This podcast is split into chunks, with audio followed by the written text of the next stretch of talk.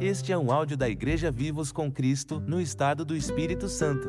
Para saber mais, acesse nosso site vivoscomcristo.com. Graça e paz, amados. A vontade de Deus, ela é discernida espiritualmente. Precisamos entender que nem tudo que está acontecendo e nem tudo que acontece na nossa vida é vontade de Deus. Mesmo porque nós precisamos de discernimento espiritual para compreender a Sua vontade. Nós precisamos do Espírito Santo para entender a Sua vontade. Jesus orou: seja feita a tua vontade, assim na terra como no céu. Porque existe uma vontade celestial, existe uma realidade celestial, existe um querer de Deus que se expressa de maneira espiritual. Certamente que não é vontade de Deus que a fome esteja no mundo, que as enfermidades estejam no mundo, que o pecado esteja no mundo. É só você olhar para as realidades do céu no céu não tem fome, no céu não tem pecado, no céu não tem guerra. Porque o governo de Deus celestial se dá de maneira espiritual, por isso nós precisamos discernir as coisas espirituais para que essas coisas espirituais passem na nossa mente e, e sejamos renovados na nossa mente para que nós venhamos experimentar a boa, agradável e perfeita vontade de Deus.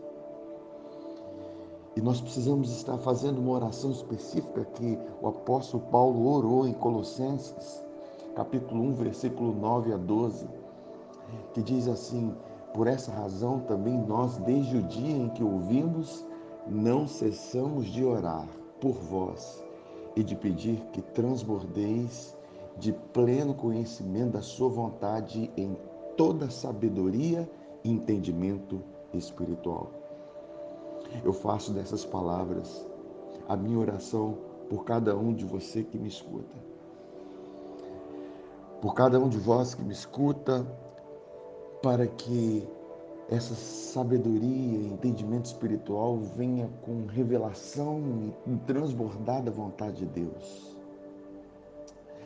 A fim de viver de modo digno do Senhor, para o seu inteiro agrado, frutificando em toda boa obra e crescendo no pleno conhecimento de Deus, sendo fortalecido com todo o poder, segundo a força da sua glória, em toda a perseverança e longanimidade com alegria dando graças ao Pai. A parte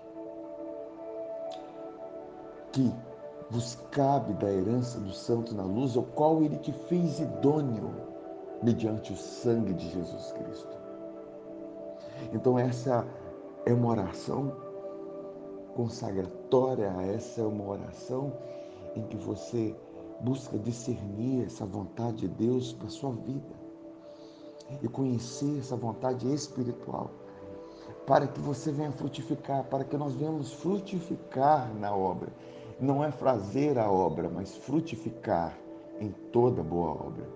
Fruto é resultado de uma vida, fruto é resultado do mover espiritual dentro de nós. E assim nós viemos agradar a Ele e viver para seu inteiro agrado que nós tenhamos discernimento espiritual da Sua vontade e a gente venha viver de uma maneira que o agrade completamente, no modo digno dele, no modo real, como realeza, como reis que somos, como sacerdotes que somos, viemos viver para o seu inteiro agrado. Amém, amados? Fiquem na paz, fiquem na graça do nosso Senhor Jesus.